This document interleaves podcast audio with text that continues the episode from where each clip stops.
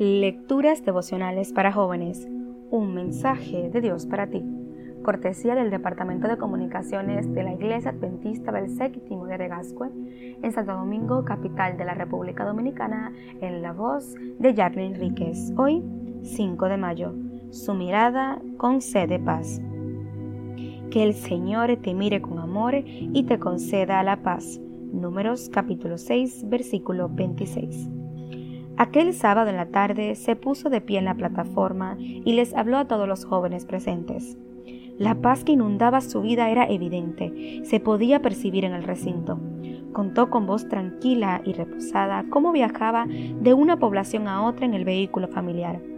Después de llevar a uno de sus hijos a unos exámenes médicos, su esposo conducía de manera cuidadosa, precisamente porque la llevaba a ella y a sus hijos.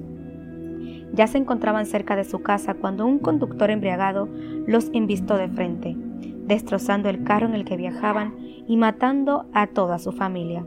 Solo ella sobrevivió. ¿Cómo enfrentar una situación así? ¿Dónde venden medicinas para ese tipo de trauma? Pero ella había encontrado la paz en el Señor. No lo comprendía, no conocía el porqué, pero sí sabía que Dios estaba al control de su vida y eso la había llenado de paz. Muy a menudo he conocido personas que creen que una relación con Dios se reduce a una simple transacción comercial, donde yo oro cada mañana, leo la Biblia y un libro devocional como este, y a cambio obtengo protección, prosperidad, pero nada más alejado de la realidad.